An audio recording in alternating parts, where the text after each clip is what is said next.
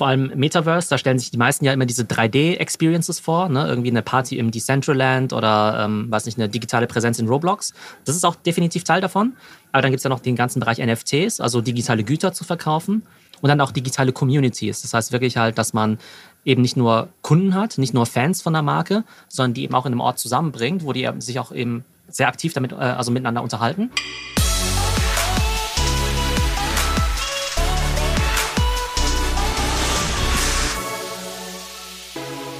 Inzwischen weiß ich gar nicht mehr, ob ihr meinetwegen einschaltet oder für Dr. Theo Pham, der heute wieder zu Gast ist. Denn man kann ja schon fast sagen, äh, Dauergast. Jedenfalls ist er, glaube ich, dein dritter Auftritt bei uns.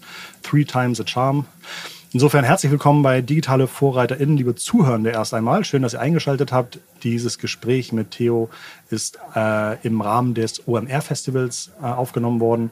Theo ist hier von Bühne zu Bühne gesprungen. Ich glaube, gerade die Themen, die er so im Gepäck hat, ähm, NFT, Metaverse und so weiter, sind natürlich auch unheimlich spannende Zukunftsthemen. Und deswegen möchte ich mit Theo einfach mal so ein bisschen sprechen, was er so für Eindrücke hier gemacht hat, was er bekommen hat was für Themen er besprochen hat, was für Themen er sich gerne anhört und wo überhaupt, äh, ja, was eigentlich so in seinem Leben eigentlich gerade passiert, welche Updates es da so gibt. Erstmal herzlich willkommen, schön, dass du hier bist. Ja, hi, freut mich, dass wir uns auch mal ja, in Person treffen. Stimmt. Vorher die beiden anderen Folgen ja beide remote. Das und stimmt. genau, und jetzt sitzen wir hier in einem äh, kuscheligen äh, Booth hier am Vodafone-Stand.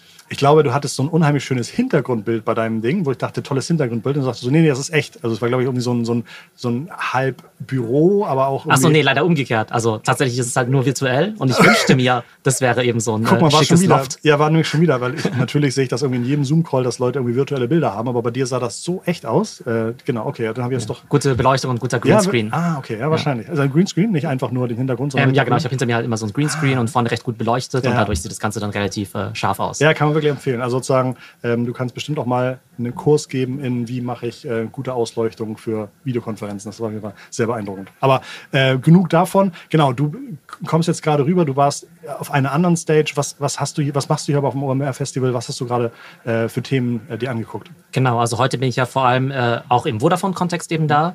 Da habe ich eben ähm, quasi den Experten-Track zu Metaverse und NFTs eben mitbegleitet. Das heißt, ich habe heute Morgen dann eben selbst eine Keynote gehalten zu dem Thema, braucht jede Firma eine Metaverse-Strategie? Darüber können wir gleich nochmal sprechen.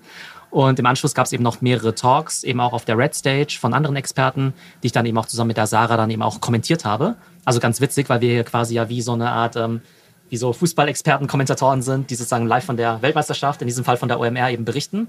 Und das ist ja eben dieser Stream, den Vodafone ja auch zur Verfügung stellt für all diejenigen, die eben nicht hier den Weg nach äh, Hamburg gemacht haben. Was ich übrigens echt ein super Service finde und es macht echt total viel Spaß, eben ja hier die Leute zu treffen, aber dann eben auch das ja, Geschehen für die Leute zu Hause zu kommentieren.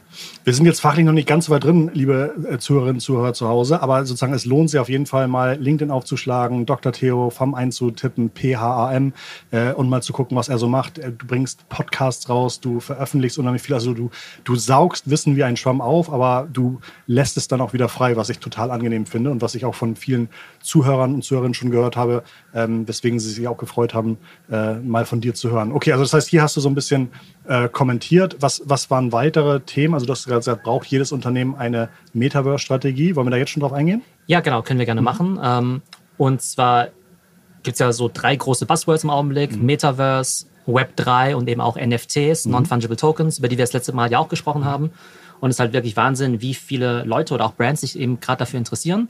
Und ich glaube, es ist so eine Mischung aus einer gewissen ja, äh, Faszination für dieses Thema, ähm, gewisse FOMO, Fear of Missing Out, dass man den großen Trend verpasst, aber natürlich auch eine gewisse Skepsis, weil viele Leute eben mit diesem ganzen Thema Krypto vielleicht auch noch nicht so, ja, noch nicht so ganz warm geworden sind. Und da war es eben auch mein Ziel in dem Vortrag auch ähm, Use Cases zu zeigen von Brands, die das aus meiner Sicht sehr, Super. sehr gut machen ähm, und eben auch ein bisschen auf den Punkt zu bringen, okay, was ist eigentlich eine Metaverse-Strategie? Muss man jetzt NFTs rausbringen? Ähm, und äh, vielleicht um es vorwegzunehmen, also ich glaube, ja, Metaverse ist sehr wichtig und man soll aber vor allem viel ausprobieren, weil ähm, ne, also es bringt jetzt nichts sozusagen jetzt die nächsten fünf Jahre Strategie-Paper äh, bei McKinsey zu Das, genau, das ist wahrscheinlich schwierig Ja. und vor allen Dingen wahrscheinlich aber auch zu sagen, wir haben ein Budget, das setzen wir auf ein Pferd und das muss klappen, ist wahrscheinlich auch schwierig, oder? Ja, genau, weil vor allem Metaverse, da stellen sich die meisten ja immer diese 3D-Experiences vor, ne? irgendwie eine Party im Decentraland oder, ähm, weiß nicht, eine digitale Präsenz in Roblox. Das ist auch definitiv Teil davon. Aber dann gibt es ja noch das ganze Teil, den ganzen Bereich NFTs, also digitale Güter zu verkaufen und dann auch digitale Communities. Das heißt wirklich halt, dass man eben nicht nur Kunden hat, nicht nur Fans von der Marke, sondern die eben auch in einem Ort zusammenbringt, wo die sich auch eben äh, sehr aktiv damit, äh, also miteinander unterhalten. Das findet ja vor allem eben auf Discord statt. Ne? Mhm. Discord auch eine ganz wichtige Plattform jetzt, die viele Brands noch gar nicht bespielen. Absolut. Die aber also extrem relevant ist, vor allem für diese ganzen Web3-Themen wenn ich noch nie Discord benutzt habe, kann ich sagen, also es kommt, glaube ich, so ein bisschen aus der Gaming-Ecke, wo die Leute parallel zum Spiel eingeloggt waren, um sich zu unterhalten und um sich vielleicht auch über Spiele auszutauschen. Aber ist es so eine Art Chat-Messaging-Board? Genau, das kannst du dir vorstellen wie eine riesige WhatsApp-Gruppe, mhm. wo jetzt all deine Kunden und Fans drin sind. Mhm. In einem WhatsApp wäre es ja relativ stressig, ähm, das nachzuverfolgen, wenn da eine Million Leute schreiben. Und deshalb kannst du halt in Discord, ähnlich wie jetzt in Slack oder in Microsoft Teams, halt verschiedene Channels einrichten. Das heißt, wenn du jetzt meinetwegen eine Brand wärst wie Nike, dann könntest du halt verschiedene Channels haben. Da geht es einmal um Nike Running, um Basketball, um Fußball und so weiter. Und da unterhalten sich halt die Leute in dem Channel halt nur über Basketball oder nur über Fußball. Und mit der Zeit kristallisieren sich dann natürlich die Heavy-User raus, mhm. die oftmals halt ja die größten Brand-Fans überhaupt sind, auch total viel Ahnung von diesen Produkten haben mhm. und dann fachsimpeln die Leute halt den ganzen Tag. Das heißt eigentlich perfekte, der perfekte Ort, wo Leute sich eigentlich über solche Themen austauschen können. Und ich glaube, derzeit sagen viele Brands, ja, wir haben eine Community, aber aus meiner Sicht nur weil du als Brand jetzt irgendwie TikTok-Videos postest und jetzt ein paar Leute drunter kommentieren, ist jetzt halt keine Community. Ja? Mhm. Und idealerweise ist es so, dass die Community auch ohne die Brand funktioniert. Das heißt, du stellst eher den Platz zur Verfügung. Die Leute treffen sich dort und schließen dort quasi auch schon Freundschaften, was quasi auch schon so eine Art Metaverse Mega, ist. Ja. Dass du halt sagst, okay, das sind eigentlich so Leute, die kenne ich eigentlich nicht, aber irgendwie habe ich doch das Gefühl, dass ich sie kenne, weil ich halt täglich mit denen interagiere. Mega, okay. Kann, kann man so ein kleines Bild, für mich von außen sieht das so ein bisschen aus, je stärker ich eine Brand bin, also die vielleicht auch konsumiert wird, weil ich halt eine Brand bin, weil ich ein gewisses Lebensgefühl vermittle, umso einfacher ist es auch dazu, so eine Art Community aufzubauen oder sich diese ganze Metageschichte anzubauen. Und je mehr ich aber vielleicht irgendwie so ein ähm, tägliches Konsumgut bin, das irgendwie austauschbar ist, umso schwieriger ist es da für mich eine Nische zu finden, weil nämlich ich glaube, die alle, die First Mover sind in diesem Bereich, sind schon eher so große Sportbrands, große ähm, Unternehmen, denen es auch leicht fällt, Social Media zu bespielen, weil sie einfach unendlich viel cooles Bildmaterial zur Verfügung haben. Genau, also ich glaube, es muss schon irgendwie ein High-Involvement-Produkt sein, ne, womit du dich halt auch beschäftigen kannst. Also ich glaube nicht, dass es jetzt für Zahnpasta zum Beispiel so prima funktionieren würde. Ich gebe dir mal ein Beispiel, was ich auch als Case Study gezeigt hat im Vortrag. Ähm, ich sammle ja viele NFTs mhm. und eine Sammlung davon sind ja Clone X, das sind ja diese digitalen Avatare. Und die Firma wurde ja von Nike gekauft. Und ähm, Jetzt startet sozusagen Nike diese digitalen Avatare auch mit digitaler Fashion aus, ne, digitale Sneaker und Klamotten und so. So ein bisschen die These ist, naja, wenn wir uns jetzt alle im Metaverse bewegen und dann wollen wir natürlich auch coole Avatare haben, die cool aussehen, also kaufen wir denen coole Klamotten. Und so ein bisschen auch die Idee, dass wenn wir alle die ganze Zeit nur zu Hause rumsitzen, dann können wir eigentlich auch irgendwelche Trainings, also ne, quasi Jogginghose tragen. Aber im Metaverse wollen wir quasi natürlich so ein bisschen äh, modischer sein. Das Witzige ist aber, dass ich ja selbst einige von diesen Avataren besitze, auch einige von diesen digitalen Sneakern besitze. Und letzte Woche war ich in New York, als sich quasi diese Community auch mal in echt getroffen hat. Witzig. Das wie, heißt, wie groß ist die Community? Also wie viele, wie viele wurden da gemintet, also geprägt von diesen? Ja, es gibt 20.000 von diesen Avataren. Ja. Ich würde sagen, die sind vielleicht auf so 10.000 Leute verteilt. Dann gibt es vielleicht noch diese digitalen Sneaker. Also ich würde sagen, weltweit ist es vielleicht eine Community von, ich sag mal, 10.000 bis 20.000 Menschen, nicht besonders groß. Aber davon sind halt letzte Woche 1.000 Leute nach New York geflogen. Witzig. Ähm, von überall her, zum Teil 20 Stunden Flug aus Australien, Singapur und so weiter. Ähm, auch einige Deutsche dabei. Und da hat man dann eben zusammen so eine Kunstausstellung besucht, ähm, man hat so eine große ja, Party eben dann auch gehabt. Und, Wer hat die Party bezahlt? Ähm, also die Party selbst hat quasi, also Artefakt ist ja quasi dieses NFT-Studio, was ja Nike aufgekauft ja. hat. Ne? Ich glaube, die haben das für, fast eine Milliarde Dollar oder so gekauft, quasi um sich dieses NFT- und Web3-Talent ins Haus zu holen. Ja. Ähm, anders als jetzt zum Beispiel Adidas, die haben ja eher diese Partnerschaft gemacht mit diesen Board Apes. Da hat Nike aber gesagt, hey, wir wollen quasi ja. dieses äh, Wissen in-house haben. Ähm, genau, und Artefakt hat eben diese Party organisiert, waren auch einige so Promis und so weiter mit dabei. Also einfach total lustig. Ähm, und das ist dann eben für mich auch dieses Metaverse, eben nicht nur zu sagen, hey, wir treffen jetzt irgendwelche Leute nur in virtuellen Spaces, sondern Leute, die man eben schon kennt, eben über ihre digitalen sozusagen Avatare, über Twitter und über Discord. Und dann führt man die eben auch zusammen. Und vorher wäre ich nie auf die Idee gekommen, jetzt für irgendeine Brand, die ich konsumiere, jetzt auf irgendein so komisches Treffen zu fahren.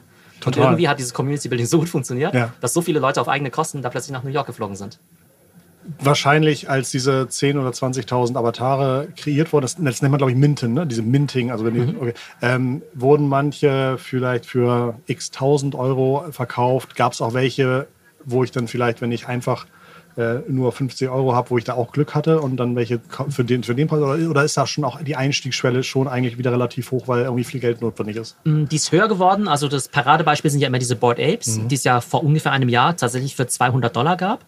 Wirklich? Ja. Das war der initiale Preis? Genau, 200 Dollar, ja. Ach, Jeder Mensch, also die, die lagen auch tagelang quasi im virtuellen Regal und keiner wollte die haben. Oh. Und heute wissen wir ja, dass die ja, billigsten davon ja mehrere hunderttausend und die mhm. seltenen sogar Millionen von Dollar wert sind. Bei diesen Clone X-Avataren ist es so, dass die tatsächlich, tatsächlich schon ein bisschen höher also angefangen haben, bei eben, ich sag mal, 6.000, 7.000 Dollar. Ähm, die teuersten davon kosten eben auch mehrere hunderttausend Dollar mittlerweile. Und das ist vielleicht auch aktuell vielleicht noch ein berechtigter Kritikpunkt vielleicht auch an diesem ganzen NFT-Metaverse, mhm. dass zum Teil die Einstiegsbarrieren schon hoch sind ja. und eben eine Brand dann eben auch schauen muss, dass es eben nicht ein zu elitärer Zirkel wird. Ja. Ähm, aber auf der anderen Seite kann die Brand sich ja aussuchen. Also ja. die können ja NFT auch kostenlos rausgeben. Ne? Und ähm, das heißt, also aktuell ist es so, dass NFTs noch relativ teuer sind. Aber ich glaube, damit das Ganze wirklich Mainstream geht, müssen eben Brands auch Wege finden, wie man das Ganze ja, einer breiteren Masse öffnen kann. Du hast gesagt, du sammelst NFTs. Äh, man kann den Preis oder den Wert eines NFTs wahrscheinlich irgendwie nie tagesaktuell beziffern, weil es sich irgendwie ändert oder es auch die Nachfrage dann irgendwie sehr wichtig ist. Ähm, nun war, glaube ich, die letzten ein, zwei Wochen im Kryptothema relativ rot alles. Äh, Kurse sind gefallen. Teilweise sind ganze Coins kaputt gegangen. Stablecoin, Terra hatte irgendwie Riesenprobleme.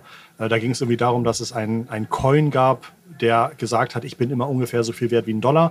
Und wenn ich günstiger werde, dann haben die Leute eine Arbitragemöglichkeit, sodass es wieder teurer wird und umgekehrt auch, sodass, ne, also dass man gesagt hat, in der Theorie total super. Dann ist irgendwas passiert, was dafür gesorgt hat, dass das doch irgendwie alles auseinandergeflogen ist. Hat das jetzt schon irgendwelche Implikationen auch auf die NFT-Welt oder sagt man, ja, das eine ist irgendwie eine Stichtagsbilanz, aber das andere ist die Technologie und an die Technologie glauben wir weiter? Oder gab es Leute, die sagen, oh, jetzt doch alles anders? Ähm, sagen wir es mal so, ähm, solange du irgendwelche NFT-Gewinne nicht ja. realisierst, ist ja alles Papiergeld. Ne? Ja. Also, ne? also es ist halt erstmal, du musst halt wie schon auscashen. Und tatsächlich ist quasi die NFT-Bilanz von jedem Sammler in den letzten Wochen sicherlich um 30, 50, 70 Prozent runtergegangen, je nachdem, welchem Projekt du drin warst. Das Interessante ist aber, dass bei diesen ganzen NFTs, es gibt ja Millionen von, Tausende von Projekten, da gibt es halt diese Blue-Chip-Projekte, wie eben diese Board Apes oder wie eben diese Clone X oder so. Die sind nur im Wert vielleicht um 20, 30 Prozent gesunken. Also jetzt gar nicht viel stärker ja. als jetzt große Aktien. Ne? Ja. Also wenn du jetzt irgendwie Netflix-Aktionär bist, ja, ja. oder PayPal-Aktionär, dann bist du halt 80 Prozent im Minus. Selbst Shopify oder sowas, ne, da bist du jetzt auch nicht so happy damit. Das heißt, klar ging es in den letzten Wochen runter. Tatsächlich, wenn du dir jetzt aber die letzten sechs Monate anschaust, wärst du deutlich besser damit bedient gewesen, jetzt in diese Blue-Chip-NFTs zu investieren, als jetzt eben in diese großen Tech-Unternehmen, was eben damit zusammenhängt, dass diese NFT-Szene zwar nicht komplett abgekoppelt ist vom, mhm. ich sag mal, vom Weltgeschehen oder so, aber am Ende sind es halt doch relativ kleine, kleine Communities, die relativ, ja, relativ liquide sind mhm. und halt auch sehr stark an diese Technologie glauben. Ja? Das heißt, klar äh, ist es kurzfristig sehr unangenehm, mhm. wenn plötzlich deine Sammlung im Wert quasi sich halbiert. Mhm. Ähm, aber die Leute denken sich halt, nee, also Glauben wir daran, dass die Welt digitaler wird? Natürlich. Glauben wir, dass irgendwie Metaverse und digitale Identitäten mhm. und eben auch digitale Güter eine große Rolle spielen werden? Natürlich. Und vor dieser Theorie kaufst du halt quasi die besten Dinger. Ne? Das ist ja wie wenn du jetzt sagen würdest, okay, ähm, glaube ich, also klar, es gab ja früher auch die Dotcom-Blase. Ja. natürlich hat es da irgendwie 99% der Companies irgendwie weggefegt. Aber Amazon und so sind ja geblieben. Mhm. Jetzt natürlich die große Kunst rauszufinden, welches von diesen, diesen komischen Affenbildern, Projekten jetzt mhm. quasi das äh, Amazon der NFT-Szene ist. Die NFTs, glaube ich, die besonders bekannt sind, sind auch die, die eigentlich so ein bisschen damit äh, dafür stehen, dass sie eine gewisse Exklusivität mit, mit der Board Ape Club, da hänge ich dann irgendwie mit Superstars theoretisch ab oder die sind für mich erreichbar oder wir wissen, wir haben dasselbe, äh, wir sind im selben NFT drin oder sowas.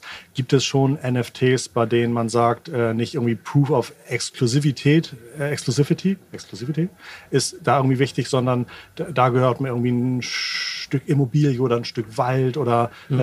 äh, gibt, also gibt es da schon andere Konzepte, die jetzt nicht auf Exklusivität von, von Social-Zeug abhängen? Ähm, genau, also es gibt ja diese verschiedenen Metaverses, mhm. ne? also es gibt ja nicht das eine Metaverse, es gibt ja verschiedene Plattformen.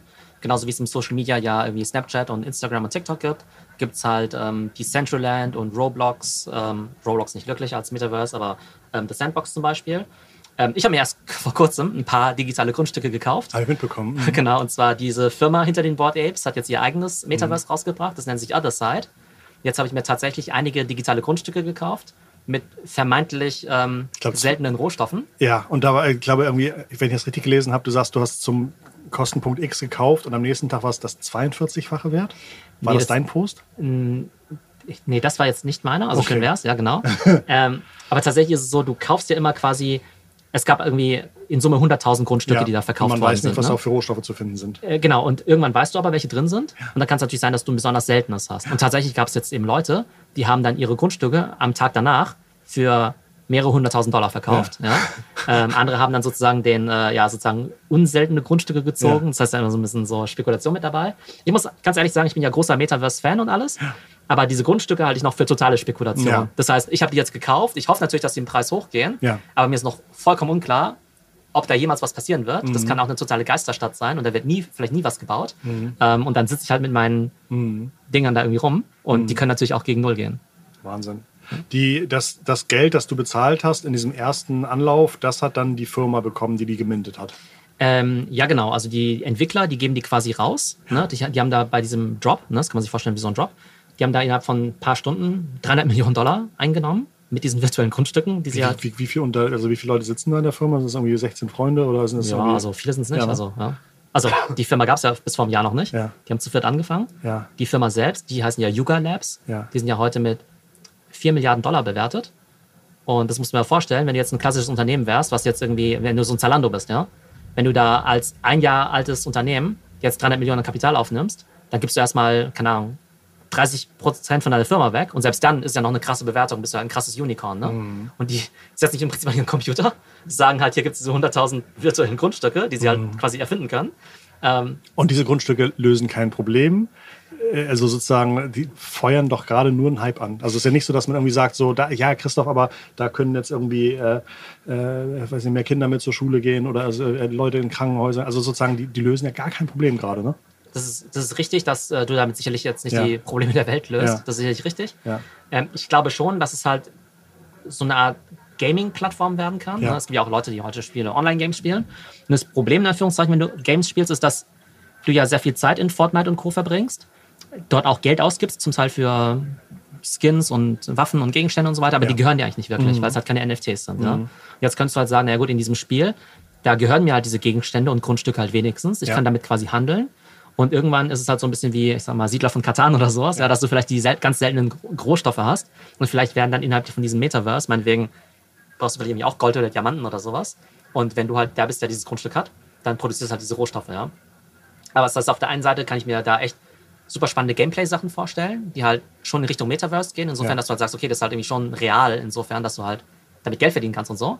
Auf der anderen Seite stimme ich dir natürlich zu, dass es jetzt, äh, Ja. sag mal, der äh, gesellschaftliche Nutzen zumindest da jetzt äh, überschaubar ist. Ja, also ich habe ich hab halt auch schon in der Krypto- und Bitcoin-Geschichte einfach sehr viele gute Einstiegspunkte verpasst. Insofern, glaube ich, bin ich einfach ein bisschen konservativer oder auch ein bisschen nicht so optimistisch. Aber es, also ich, ich, ja, genau, fällt wirklich schwierig zu sehen, was dadurch besser wird und, und erstmal hinter den Hype zu gucken. Also ich muss ja A nicht recht haben und B ist es ja vielleicht auch wichtig, dass am Anfang die Technologie erstmal ihre Kapriolen schlägt und dann Stück für Stück sich, hast du ja auch gesagt, ne? Also jede braucht eine Strategie, jedes Unternehmen, aber wichtig auch Dinge ausprobieren. Nicht irgendwie einprobieren und dann wieder aufhören, sondern zu sagen, man muss erstmal das Ganze kennenlernen. Wie fühlt es sich an, was kann man damit machen und dann, dann erst kann man, glaube ich, gezielt sagen, das will ich da machen. Genau, es gibt halt irgendwie zwei Arten, über dieses Metaverse nachzudenken. Das eine ist halt, dass es einfach ein totales Nischenthema ist, Ja. Mhm. nur für irgendwelche Nerds, was halt morgen wieder weg sein kann. Und das andere ist ja, dass du sagst, okay, das ist quasi das Web 3. Also quasi die nächste Stufe des Ja. Internets. Also quasi Web 1, die Welt von Google und Amazon. Web 2, die Welt von Ja. Instagram und TikTok. Und Web 3 eben quasi das Metaverse, was halt als neue Elemente unter anderem dann eben. Krypto, NFT und eben mehr so dieses ganze Thema, ich sag mal, 3D, VR und AR hat. Und ich glaube, dass die Welt dahin geht, dass wir mehr 3D, VR und AR haben. Ich glaube, das ist wahrscheinlich schon richtig. Ja. Und dass die Leute vielleicht, wenn sie sozusagen auch Dinge besitzen wollen im virtuellen Space oder dass sie einen gewissen Wert haben, glaube ich auch. Mhm. Von der denke ich das schon, dass ähm, ja, äh, NFTs als Technologie auf jeden Fall sozusagen äh, Zukunft haben werden. Auch ganz spannend, in New York habe ich ja auch noch viele andere von diesen NFT-Nerds getroffen, sage ich mal. Aber da merkst du eben, okay, das sind jetzt halt, also klar sind da auch total viele Zocker also, und Spekulanten Wie ist dabei. das Durchschnittsalter? Ähm, also ich würde sagen, also 80% männlich, würde ich sagen. Und Alter würde ich sagen so zwischen 30 und 45. Ah, okay. Das heißt, ja, okay, haben schon ein bisschen Geld verdient, können sich leisten, mal ein paar tausend Euro auszugeben. Ne? Ja, wobei man auch tatsächlich Leute getroffen hat, also von denen man weiß, dass die unfassbar also unfassbar kryptowohlhabend sind, Aha. die dann aber irgendwie so 20, so Ja. mit 20 sind oder sowas. Ja, Ja, du ja. echt so, wow. Also, also die haben Ja. wir dann auch getroffen. Ähm, aber das sind eben auch Leute dabei, die halt irgendwie, weiß nicht, früher bei McKinsey gearbeitet haben, jetzt bei YouTube arbeiten und so weiter, die sich halt auch mit diesen Technologien auseinandersetzen und halt wirklich sagen, hey, bei uns bei YouTube ist es ein Riesenthema, weil wir zum Beispiel auch sagen, hey, wir, was wäre, wäre denn, wenn Creator, YouTube, YouTuber jetzt irgendwie auch NFTs verkaufen könnten oder irgendwie NFT als ähm, Channel-Abo oder eben ähnliche Sachen. Ne? Das heißt, es hat irgendwie schon viele andere Use Cases Wahnsinn, ja. Mhm. und eben nicht nur diese Spekulation mit den Affenbildern, die natürlich halt viele Headlines bekommt. Ja. Und dann ist man natürlich auch froh, weil bei jeder dieser, ich sag mal, Milieus läuft Mhm. man natürlich immer Gefahr, dass man in so einer krassen Echo-Chamber irgendwie landet und sich alle irgendwie einreden, ja, das ist die Zukunft, das ist voll viel wert und so. Mhm. Und natürlich, die Leute, die dort waren, ist auf der einen Seite die ultimative Echo-Chamber, auf der anderen Seite siehst du halt, okay, das sind, sind jetzt nicht so ganz doof, wenn die bei YouTube an solchen Projekten arbeiten. Mhm. Das heißt, die Technologie hat auf jeden Fall seine Daseinsberechtigung. Und wie die dann genau eingesetzt wird, ähm, müssen wir dann schauen. Du hast, hast du immer noch den täglichen Podcast? Ähm, Im Augenblick nicht, so Mhm. zweimal die Woche vielleicht. Okay. Genau. Was sind, was sind so die nächsten Folgen oder was sind so die nächsten Themen, über die du sprechen möchtest? Ähm, tatsächlich habe ich diese Woche dann eben auch den Reisebericht gemacht, Ja, eben aus äh. New York. Genau, lohnt sich auf jeden Fall da reinzuhören. Ich glaube, in nächster Zeit möchte ich auch gerne noch verstärkt auch vielleicht auch über die Risiken reden in diesem ganzen Mhm. Super. NFT- und Metaverse-Bereich. Also sowohl finanzielle Risiken, Ja. Sicherheitsrisiken, Ja. vielleicht auch so ein bisschen so gesellschaftlich, ne, was Ja. eigentlich so passiert. Also vielleicht so Themen, die ich auch vorhin beim Vodafone-Talk angesprochen habe, vielleicht so digitale Schere auch, Mhm. weil diese Kryptothemen, die sind halt schon sehr speziell. Mhm. Äh, nur Leute, die sich damit auskennen, Wallets besitzen, Krypto besitzen und so weiter. Genau, man kann ja nicht einfach irgendwie zu www.nftname.com gehen und da kaufen, sondern zum Beispiel, also es gibt mehrere Plattformen, aber zum Beispiel OpenSea ist eine Plattform. Das heißt, da melde ich mich erstmal an. Da muss ich mir Geld überhaupt erstmal hochladen. Das kann ich nicht per Kreditkarte einzahlen. Zur Überweisung, glaube ich, geht gerade. Oder, Ja, beziehungsweise, ja, oder mit Kryptocoins Ja, genau, kann ich die auch. Krypto, genau, genau, das ja. heißt, da muss ich vielleicht, wenn ich es noch nicht habe, woanders erstmal Krypto kaufen. Das kann ich manchmal nicht per Kreditkarte machen. Ja. Also es ist ein, ein, ein Wahnsinnsfuß, wenn ich jetzt heute sage, ich möchte jetzt ein NFT kaufen, Ja. ist das eigentlich erstmal mehrere Stunden Setup-Time, bis ich das überhaupt machen kann. Ja, schon. Genau. Es gibt manche, es gibt schon Anbieter auch bald, wie zum Beispiel Visa oder Mastercard. Mhm. Die wollen im Prinzip ein Interface bauen, sodass du einfach mit Kreditkarte bezahlen kannst. Und die machen quasi alles im Hintergrund. Mhm. Das würde dem Ganzen ja wieder einen Push geben, ne? weil auf Genau. einmal dann auch Leute, die sagen, ich möchte gerne, aber ich bin zu, zu technisch nicht fit genug, Ja. äh, die dann vielleicht nochmal sagen, okay, da gehe ich rein und dann wird es auf einmal viel mehr Leute geben, die um die, um die NFTs genau. äh, Competition machen. Okay. Genau. Wo man auch sagen muss, dass eigentlich dieses ganze Wissen eigentlich schon kostenlos verfügbar ist. Also ich Mhm. Klar, habe ich hab aber- ja zum Beispiel aber- auch so einen ja, aber- Discord, ne? Ja. Da haben wir 10.000 Mitglieder Ja. und der ist kostenlos. Da gibt es alle Tipps zu allem Möglichen. Da tauschen sie sich den ganzen Tag aus. Ja. Das heißt, also die Kunst besteht darin, eigentlich die Info zu finden, Ja. aber es ist zumindest nicht so, dass jetzt die Info jetzt irgendwie nur in irgendwelchen krassen, exklusiven Zirkeln Wenn ich mich bei OpenSea anmelde, ich habe halt im Strahl gekotzt, wie kompliziert das war, weil ich wirklich dachte, ich will jetzt dieses NFT haben, das ist da jetzt, das ist jetzt da. Ähm, und dann war das wirklich erstmal kompliziert für mich. Ja. ja, okay. Okay, okay. Also okay, der Reisebericht ist draußen, äh, dann die Risiken finde ich äh, demnächst finde ich sehr gut. Hast Ja. du noch irgendwie ein Highlight oder irgendwas, worüber du, was dich sehr bewegt hat die letzten Wochen? ich muss sagen, dass ich halt einfach, wenn ich jetzt gerade so drüber nachdenke, ich finde es einfach cool, auf so einem Event zu sein. Ich Ja. weiß nicht, wie du das siehst, ja. Ja. Ähm, also auf der einen Seite bin ich natürlich für alle Arten der Digitalisierung und Ja. Streaming und so weiter. Aber ich finde es schon was Besonderes, wieder hier Leute zu treffen. Von daher bin ich halt echt gespannt, inwiefern halt das ganze Thema, ich sag mal so, ne, also was sozusagen der richtige Mix auch sein wird aus irgendwie ähm, Digital und analog. ja, digital und analogen äh, Events arbeiten. Total. Ähm, da jetzt die, die, die Pandemie ja auch fast vorbei ist, ja. Ähm, wird es natürlich irgendwie spannend sein äh, zu sehen, wie die Leute sich da wieder eingrooven. Total. Okay. Perfekt. Das war nochmal eine schöne Klammer, äh, um zu sagen, vielen, vielen Dank, lieber Theo, dass du wieder bei uns warst. Es ist wirklich immer eine große Freude und auch für mich, so, also, du begleitest sozusagen meine innere Reise vom NFT, keine Ahnung habe, zumindest ein bisschen Ahnung habe. Insofern glaube ich, ist das, ist das für die Zuhörenden auch sehr wertvoller Beitrag. Insofern tausend Dank äh, in unserem Namen. Schön, dass du dabei warst. Ich wünsche dir alles Gute und dann hoffentlich bis ganz bald, ähm, dass wir uns nochmal wiedersehen. Genau, vielen Dank für die Einladung. Hat wie immer Spaß gemacht. An die Zuhörenden zu Hause, aktuell machen wir gerade so ein paar mehr Folgen die Woche, die wir live bringen, äh, weil wir äh, jetzt auf der OMR ein paar extra Podcasts aufgenommen haben. Insofern schaut in euren Feed, tolle Gespräche sind zustande gekommen und dann hören wir uns beim nächsten Podcast. Macht's gut. Liebe digitale Grüße von Theo? und Christoph. Ciao, ciao. Hey, schön, dass du noch dabei bist. Ich wollte kurz einmal erinnern, dass wir momentan die OMR Festivalwochen feiern. Das heißt, wir laden nicht nur am Montag eine Folge hoch, sondern zusätzlich noch Freitag. Schau also in ein paar Tagen wieder rein oder guck dir mal in unserem Episodenfeed an, was wir auf den OMR Festival Tagen so aufgenommen haben. Viel Spaß dabei und bis zum nächsten Mal.